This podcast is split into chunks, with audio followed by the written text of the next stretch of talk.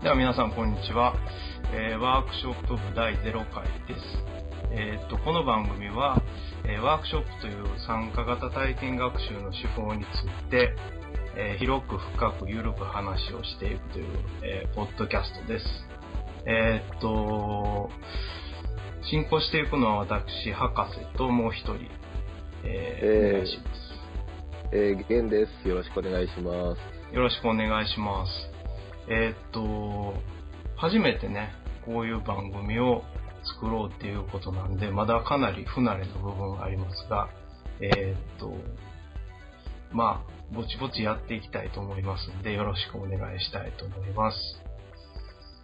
でね、えーっと、本当はこう、自己紹介とか、うーん、なんか、どういうラジオですとか、そういうことをまず話したいっていう部分もあって、まあそれもおいおい話していこうと思うんですけど、えーっと、今回はですね、まああの、えー3月に、えーっと、震災がありまして、で、えーっと、本当はですね、もう少し早くこの番組も、えーできる予定でいたんですが、えっと、それもちょっと、その震災のせいで、えー流れてしまった経緯もあって、で、お互い結構ですね、まあ私はちょっと、まあ住んでるところはかなりその震災が起こった場所から離れてるので、まあちょっと蚊帳の外みたいなところもあるんですけど、まあ玄君はね、結構もう、えー今でも影響を受けてるって言ってもね、ま過言じゃないタイツの、久岡の真ん中ですね。もうまさにど真ん中って言ってもいいんじゃないかっていう、ところなので、あのーまあ、非常にね、まあ、僕自身ももう離れてるとは言っても、それなりにやっぱり、こう、気持ち的にとか、まあ、具体的にもいくらかですが、影響を受けた部分があったんで、で、まあ、お互いその、えー本当に最初は連絡一瞬取れないみたいな状態から、あーだったんですけど、えーっと、まあお互いね、あの、いろいろ感じたことがあったんで、まあそんなことと、あとね、まあワークショップあるいはこう、ワークショップ的な、あー感じ要素というかね、そこら辺を、まあうまく絡めながらね、えーお互い感じたことを話せればいいかなと思って、とりあえずまあ第0回としてですね、第1回はまた、えー本当にまあワークショップについてとか、その周辺について話していこうと思うんですけど、とりあえずまあお試し的な感じで、えー0回ということで、今回はまあ震災とワークショップというテーマで、えーまあ話していこうと思います。まあ、あの、ゆるゆるやっていきたいと思いますんで、えーっと、そんなになんか、あー大した結論には至らないかもしれませんが、えーよろしくお願いしたいなと思います。えー、玄君ではよろしいでしょうか？あ、はい、大丈夫です。はい。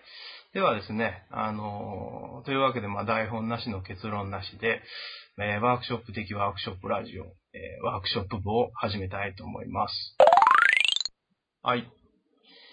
えーっと、それではあ、トークパートということで、えーここでは毎回、まあ、ワークショップに関する、まあ、一つのテーマを設けて、えーいろいろ話し倒してしまおうというコーナーなんですが、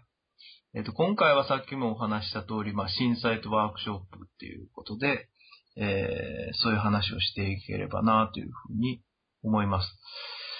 それで、えっ、と、もうなんか筋立てとかそんな無視してですね、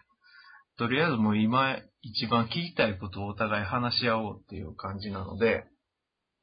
えっ、と、ちょっとまあ聞いてる人には不親切かもしれません。不親切な部分があるかもしれませんが、えーっと、まあ聞きたいことをお互い話し合っていきましょうということでやろうかなと思います。まあ、玄君が今住んでるところは、まあ、茨城だっていうことで、あのーなんていうかな、僕のイメージからすると、茨城っていうのは、まあ、実際被害にもあったし、ただ、なんか今のイメージからすると、その福島、福島県があって、うんうん。で、宮城県があって、岩手県があって、うん。まあ、そこはその、いろんな意味で、今でも結構、えー、なんていうかな、最前線っていうか、まあ、一うん番周りからも注目が集まってるし、うん。えっ、と、今抱えている問題も多々あるような感じで、うん。なんか茨城っていうのは、まあそこと同じ被災地ではあるんだけど、その、一歩手前っていうかね、その最前線の一つ手前の場所っていうようなイメージがあるんだけど、うんうん。なんかそこでその、実際住んでる人たちの心境はどんな感じなんかなと思って。そうね。その、まあ、津波みたい、津波による被害っていうのは比較的、こう、少なかったから、えー、なんだろうね、テレビで取り上げられるような、まあ、状況にはあまりないんだけれど、で、生活自体も、まあ、普通通りというか、まあ、物も入ってくるし、えー、まあみんな、そうね、地震前と変わらず生活してるっていうのが、まあ今の現状かな。あ、じゃあもう、一応一見すると、普通に戻ってるっていう、うん。ダメっていうか、そうね、見た目、見た目的にはやっぱり普通通りに動いてるんだけれど、うん、なんていうかこう、漂ってる気持ちは、気持ちいいというかね、えー、こう復興に向かって頑張ろうっていう反面、やっぱりまあまだまだ続く余震に対する不安だとか、まあこれからどういう風になっていくのかっていうような、まあこれ実際に起きた分に対するこう悲しみであったりとか、まあそういった、えーネガティブな気持ちとポジティブな気持ちがすごいこう、織り交ざったようなこう空気感っていうのをなんかこう、街全体から感じるのよね。うん織り混ざったっていうのは、こう、その、えなんか、ネガティブに感じることもあれば、ポジティブに感じることもあるっていうのが、こう、バラバラになってる感じってことかな。ああ、そうやね。まあ、復興っていうのが最近話されていて、うん。で、まあ、その復興の前に復旧っていうのが一応言われてるところではあって、うん、あ、まあ、場所によってその復旧っていうのが最優先だったり、まあ、復興っていうのが意識され始めたりだと思うんだけど、うん。なんかその、まあ全体としてはそういうことが言われていて、まあポジティブな感じに向かおうとしてるんだけど、うん。果たしてその、普通の人たちがそれに、そのまま順応できるんかっていうのは、なんかまあその蚊帳の外の人間からしてもちょっと違和感があったりするんだけど、うんうん。そうね。いや、なんとなくその、復興していきましょうっていうのはすごく、まあいい風潮だと思うんだけど、うん。うん。まあ果たしてその元通りにして、それで解決かっていうと、うーん、そうじゃない部分っていうのがたくさんあるんじゃないかなっていうのを感じてて、うん。うん。あのーまあ、今回、じゃあ、例えば地震で、えー実際に被害が来ましたと。被害を受けましたと。うん。で、うん、やっぱり今まで、その地震っていうものに対して、備えがなかった分だけ、被害の大きい地域とか、幸いにもまあ死者とかっていうのはすごくこう少なかったわけなんだけど、茨城は。うん。うん。ただやっぱりじゃあ実際に津波が来ますってこう言われた時にどこに逃げるのかと。うん。えー、まあ地震が来ましたって言った時にどこに避難したりとか、どういうまあ手順で、えー、まあ避難の段取りを組んでいくのか、誰がまあその時にリーダーシップを発揮するのか、まあ、そういうのがまあやっぱり何にもなかって、えー、町全体もそういう防災計画っていうのを、まあ、加味した上で作られてるかっていうと、ちょっとやっぱそういうのがないっていうのがやっぱ実情だったと思うのよね。うん。うん。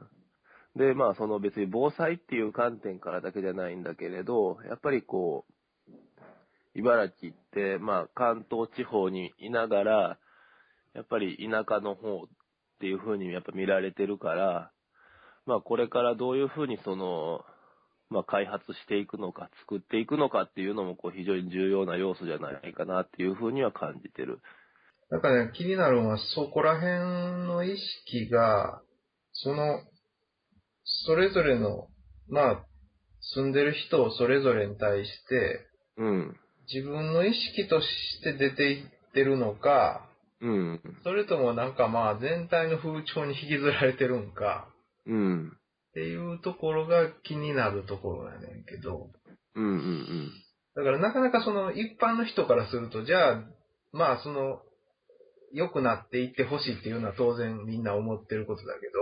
ど、うん。具体的にどうすべきかとか、うん。うん。えーっと、そもそも、なんていうのかな。自分の気持ちからそれが立ち上がっていってるかとかいうのは、うん。なんていうか、こう、判断が難しいと思うんだけど。うん、そうだね。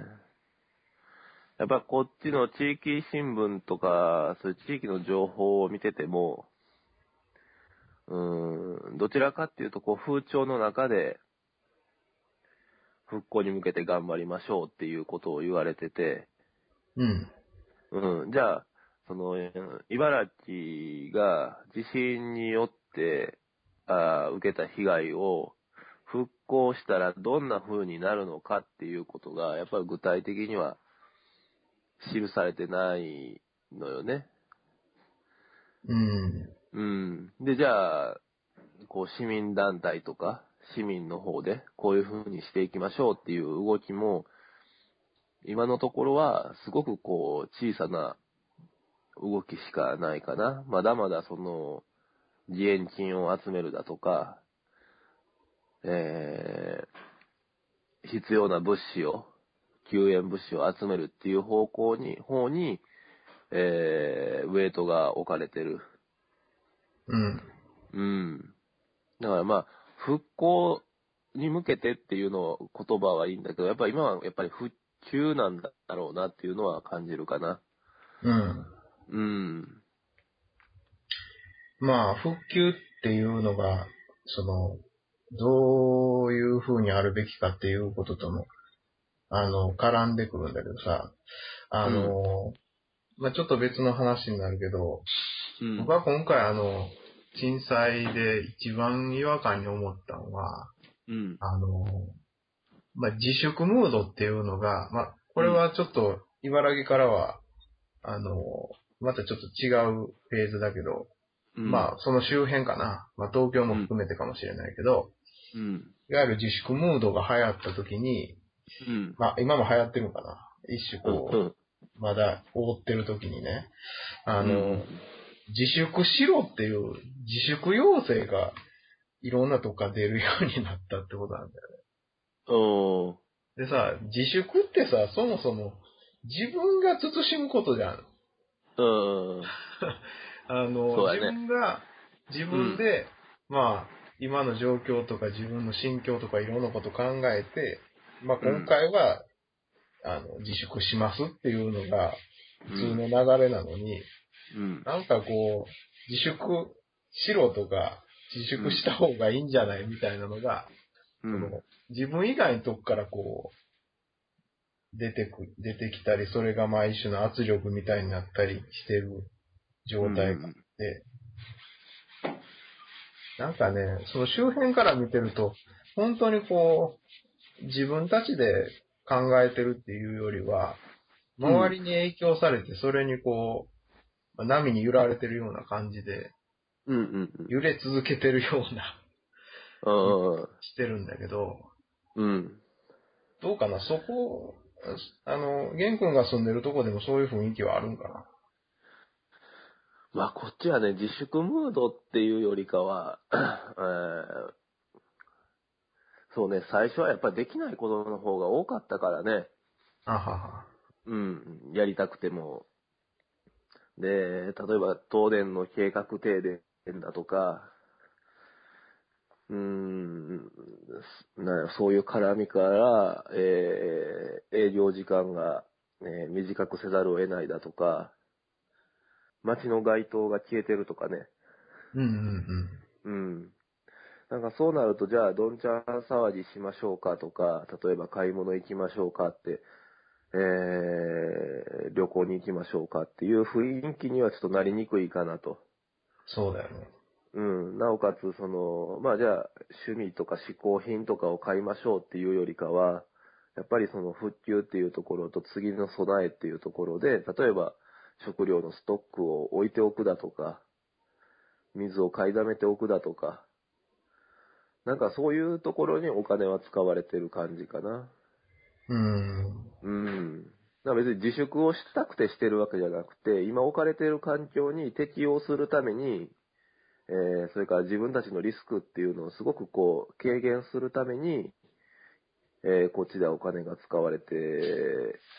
いるっていう風に見てて、なんだろう、気分転換したい人とかっていうのはやっぱり違うところにも出かけていったりしてると思うから、それはうん各々の判断でね。だから、まあその他の地域の人がそこで自粛をしたからといって、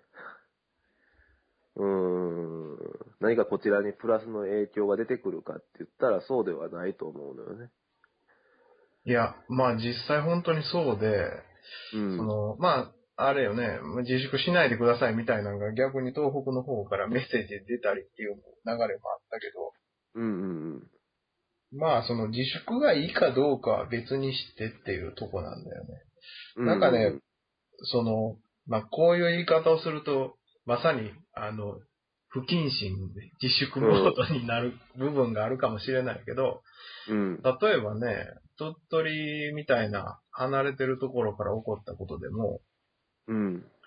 あのーまあ、まず、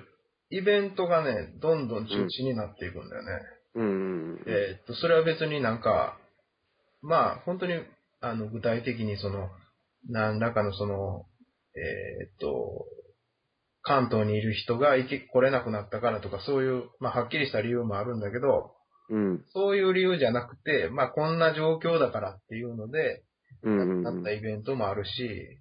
うん。まあ、それが、えーっと、なんで、まあ、これも悪いことではないんだけど、うんほ。とんどのイベントがチャリティーイベントになったり、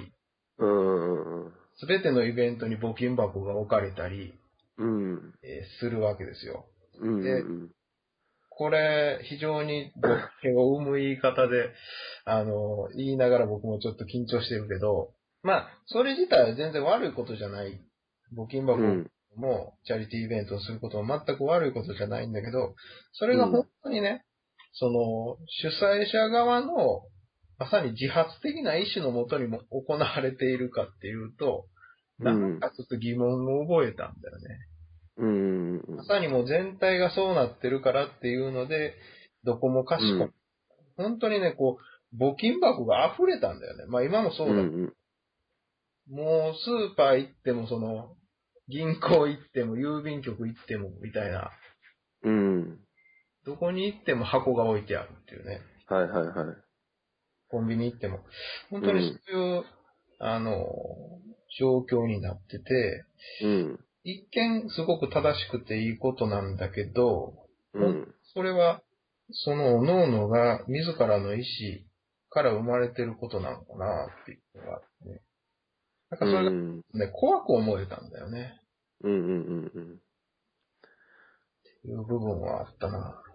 うん。うん、そうだね。こっちも 似たような現象が起こってて。えー、まあ、イベント関係は大体中止。まあ、それはやっぱり来れない人の方が多いからっていうのがたくさんあるんだけど、うん。うん。まあ、そこら中の、こう、募金箱とかを見てると、うん、みんな複雑な思いをね、入れるのは、やっぱりその人の善意として、えーいくらか入れてくれてるようで、まあ、募金箱がどんどん埋まっていってるんだけれど、うん、実際に被害にを受けた人たちにもその募金箱っていうのは目につくわけよね。うん。うん。そしたらさ、その人たちが、まあ、義援金なり、募金なりをもらって、例えば復旧工事をしたいとか、えー生活を復旧させるのに使いたいって思ってても、ね、募金をしてくださいと。でもこの募金は誰に行くかわかりませんっていう状態の中で、気持ちよくそれができるかと言うと、いや、うちだってこう、いくらか使わなあかんしとか、こんだけ欲しいしとか、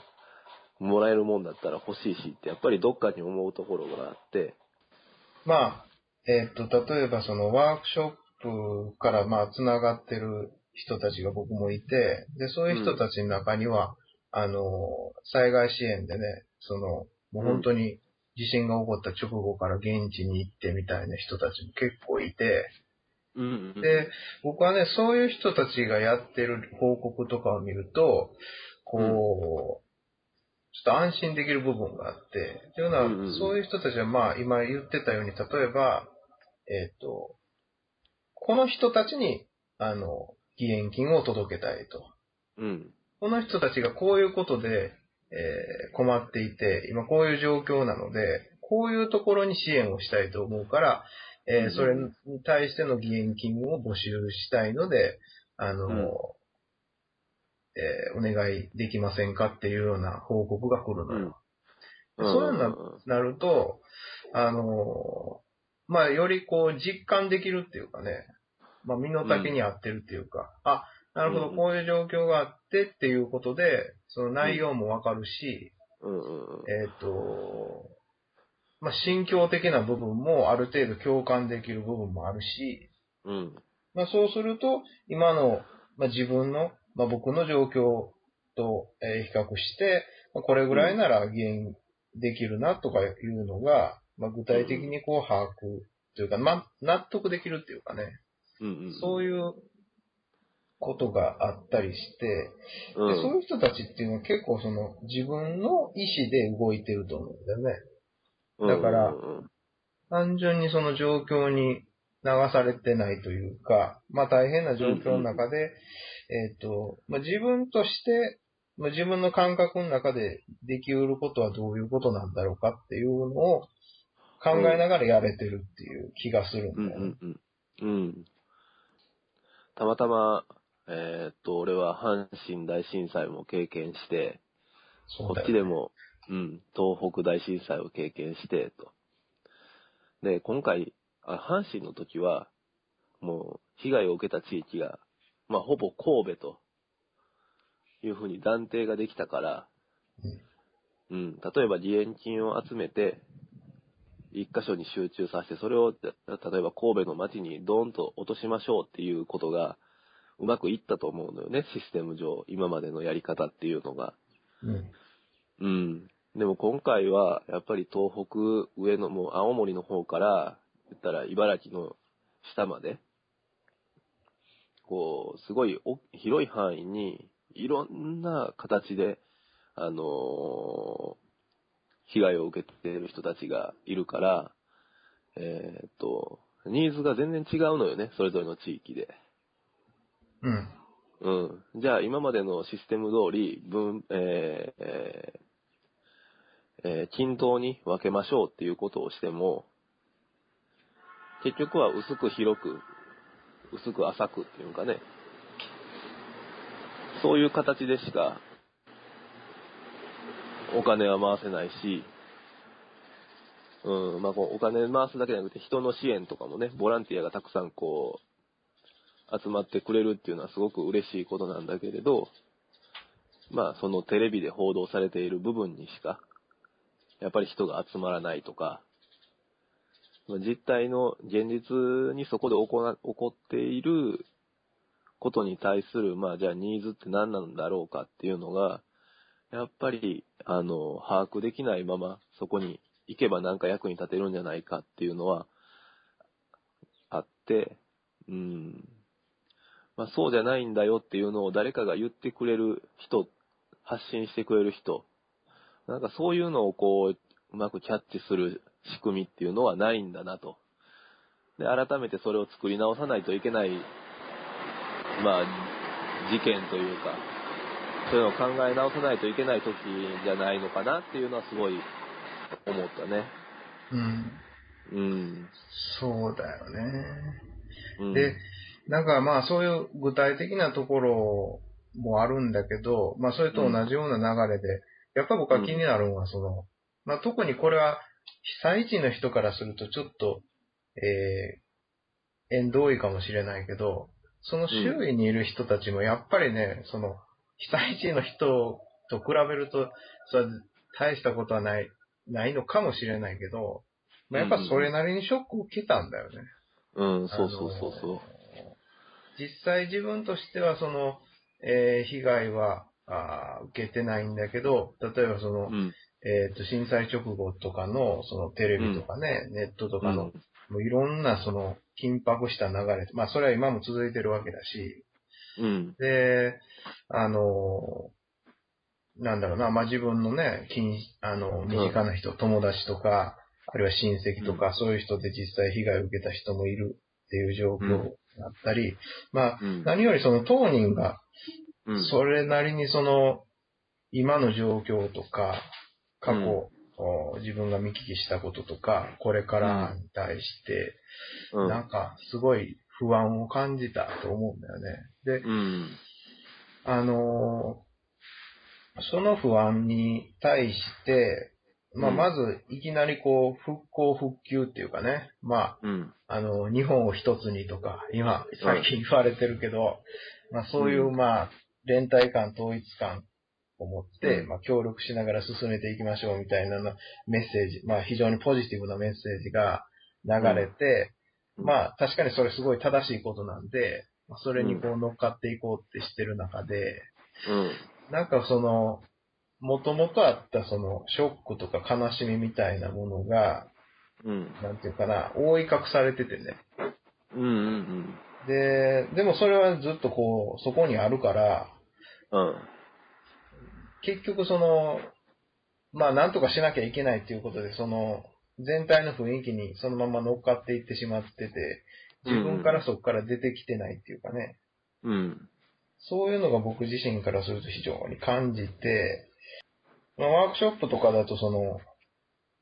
これはまあ僕が最初に教えられたことだけど、まあ今に気づくっていうかね、今ここを感じるみたいなことはすごい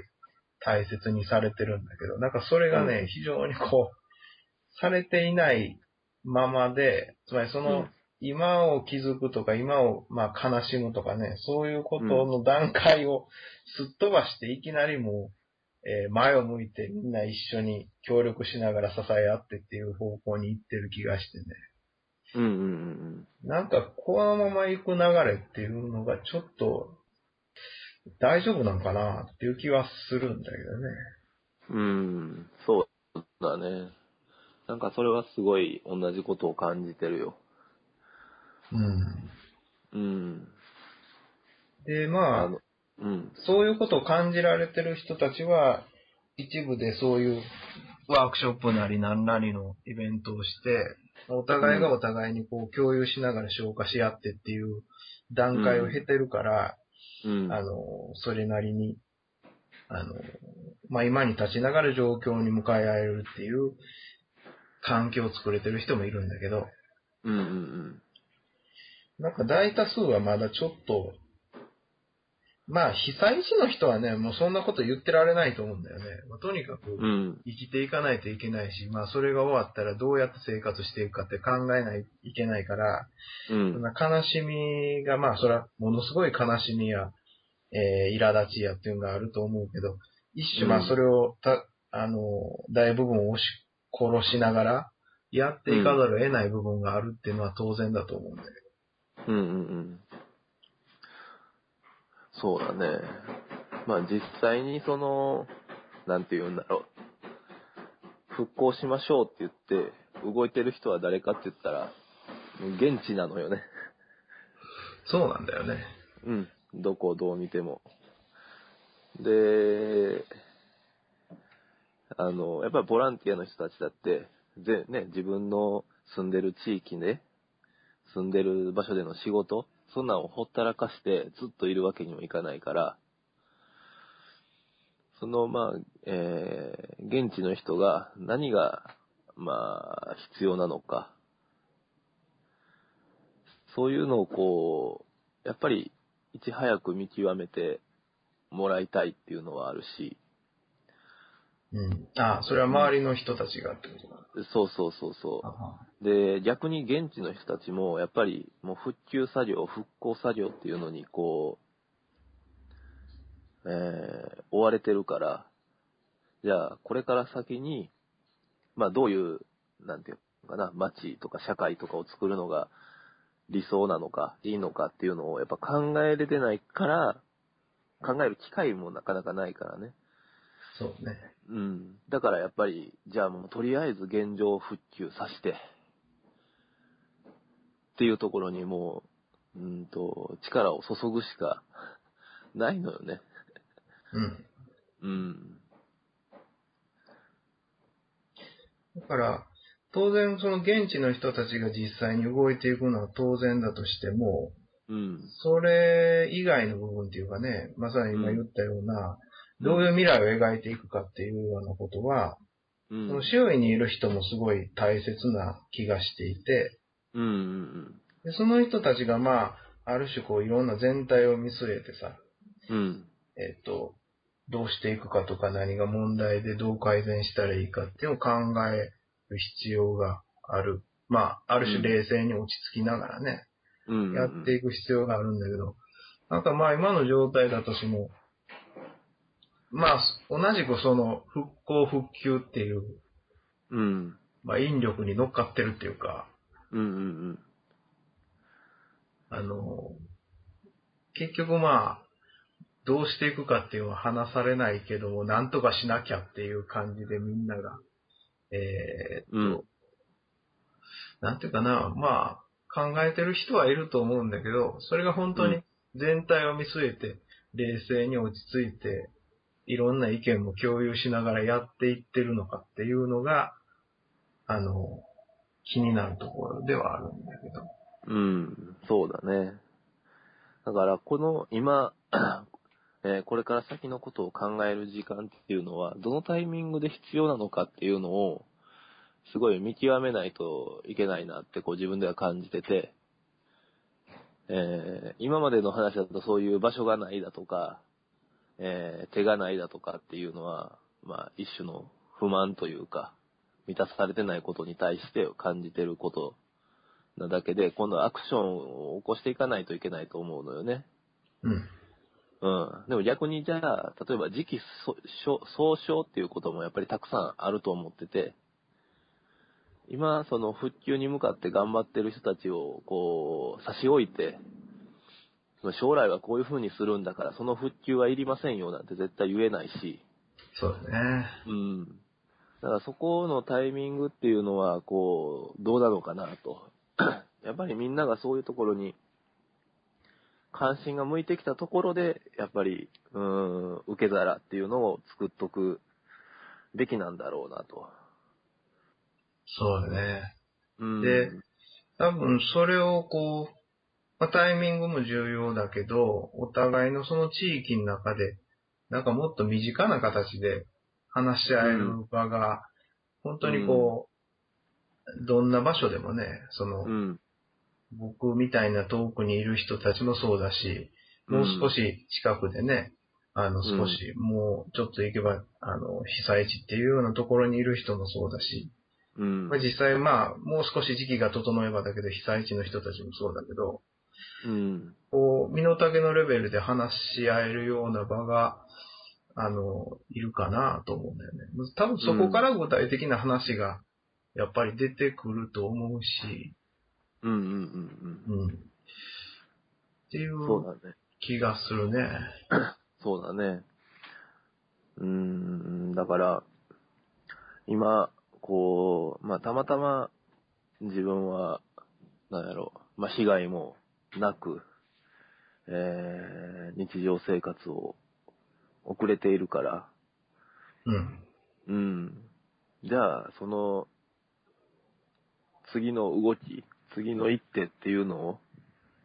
やっぱり先にこう、動いておくことで、えー、まあみんなが必要になった時に、えー、そこの受け皿になれるように、ううん。な場所っていうのを作りたいなっていうのはすごいこう感じてて。あ、いいね。うん。うん。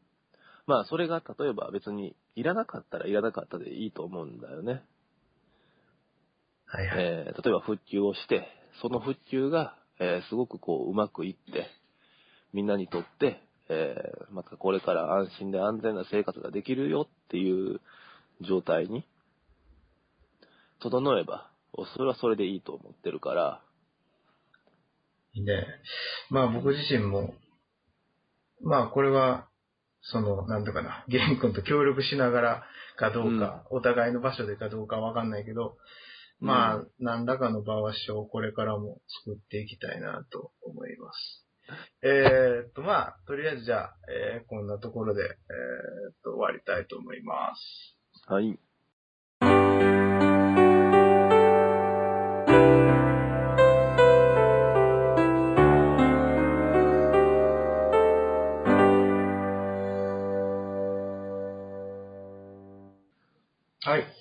えーそれではですね、ワークショップ部第0回、えっ、と、まあ、エンディングになるんですけれども、えっ、とね、まず、えっ、と、話しときたいのは、これは実はですね、あの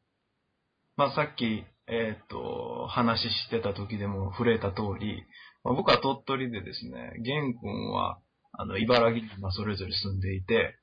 お互いにこう、会えるということが非常に厳しい環境の中でやっているんですが、あの、それなのでこう、スカイプを通してですね、同時録音をしてるんですね。で、まあ、スカイプやってるので、まあ、お互い自分の自宅でやってるわけですけど、まあ、それなので、こう、音質的にですね、時々こう、えー生活音が入ったりとかいうのが、あの、あるので、えーっと、それをまあちょっとまあご了承いただきたいなと。まあできるだけその、えー編集的にカットできる部分はカットしようと思うんですけど、えーまあ技術力が、もう私も素人なので、えー なかなか難しい部分もあります、まあそこはちょっとご了承いただきたいなというふうに思います。はい。えーっと、それで、まあ今回は一応第0回っていうことでお試しっていうことで、えーやったんですけれども、実際その、まあ次回からですね、まあ、ワークショップに関していろんなことを話していければなと思っています。で、えーこれ事前に話してなかったんだけど、えっ、と、次回はですね、まあワークショップについてお互いが持ってるイメージみたいなのを話せればいいかなと思ってるんだけど、そんなんでいいかな？うん、いいよ。なんかこう、具体的にそのワークショップとは何かみたいなことをこう教科書的に言うんじゃなくて、なんかまあ、お互いが持ってるイメージみたいなものを、まあ、自分の経験とかも含めて話ができれば、まあなんとなく自己紹介的にもなるし、こそうやね。聞いてる人もイメージが伝わると思うんだよね。うんうんうんで、僕が時々言うそのワークショップ的なとか、ワークショップの要素とかいうところが、うん。うん。あの、うんなんとなく、僕が言ってることなんとなくイメージできるんじゃないかなっていうふうにもうん。思います。うん。なので、まあ次回ワークショップについて、えー僕らが見えてることみたいなテーマで話せればなというふうに思っています。はい。で、まあそれがトークパートなんですけど、まあそれ以外にいろいろ、まあ、あの、パートというかね、コーナーを設けていまして、まあ今のところ考えてるので言えば、一つはですね、まあこれ一発アイスブレイクっていうんですけど、まあちょっとはなんか役に立つことも話さないといけないかなと思ってですね、えっと、これもまた後々説明しますけど、ワークショップであの、よくされていることで、アイスブレイク、アイスブレイクタイム、アイスブレイクワークとか言われているものが一つあって、えっと、まあ、大体、えーオープニングとか序盤でやるような一つの、まあ、遊びというかね、ワークなんですけど、まあ、それを一つ一つ毎回、えー一つだけ紹介していこうかなっていうコーナーを一応考えてます。えーそれが一つと、で、えっと、もう一つが、まあ、告知情報っていうことで、まあ、自分がやってるイベントとか、あるいはこう気になっているワークショップなどを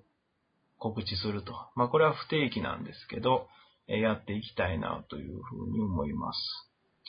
えーっと、まあ、その他はいろいろこう、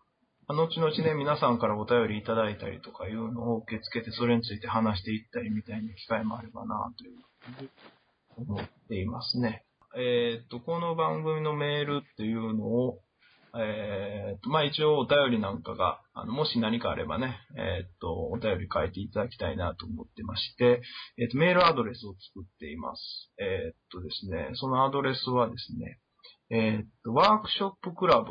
アットマーク、ホットメール .co.jp ですね。ワークショップクラブは、えー work、えー shop、え club。これでワークショップクラブですね。で、アットマーク、ホットメール .co.jp、えで、えっと、メール受け付けてます。それから一応ツイッターも、あの、開設してまして、これも一応、えっと、ワークショップクラブという、えっと、アカウントで撮っていますので、そちらにも、えっと、ま、投稿いただければな、というふうに思います。第0回ということで、まあ、なかなかこっちもこう、手探りな状態で始めてるんですけども、えっと、まあ、ぼちぼちと、ゆるゆると更新していければなと思います。えっと、で、次回の更新日は、えっと、おそらく今回の配信は5月の末、5月30ぐらいには配信できてると思うので、まあ、大体2週間ぐらいをスパンで考えていますんで、まあ、次回の配信はとりあえず6月13日を予定にしたいと思いますので、また、えよろしければ聞いていただければなというふうに思います。えっと、一応ブログも開設してましてですね、まあ、ワークショップ部とかですね、えっというふうな検索をかけてもらえれば多分、えーヒットすると思うんで、まあ、そこから直接、あの、ラジオを聞いていただくこともできるし、えっと、先ほどお話したようにですね、えっと、ポッドキャストも一応今回配信しようと思ってるので、まあ、そのブログに行っていただければ、まあ、そこからその、えーポッドキャストの登録の、えーボタンも作ってますので、えーそれを、まあ、えっと iTune なりですね、に貼り付けていただければ定期更新で聞けるようになるという、えことになると思いますので、えっと、またちょっと試していただければなと思います。まあ、そんなところですけど、ケン君、なんか、はい。あとは、いやいや、特にないですよ。はい。ゼロ回なんで。じゃあ まあとりあえず第0回ということで、えーやってみました。あの、ワークショップクラブですけれども、えーそれではこの辺で終わりにしたいと思います。ありがとうございました。ありがとうございました。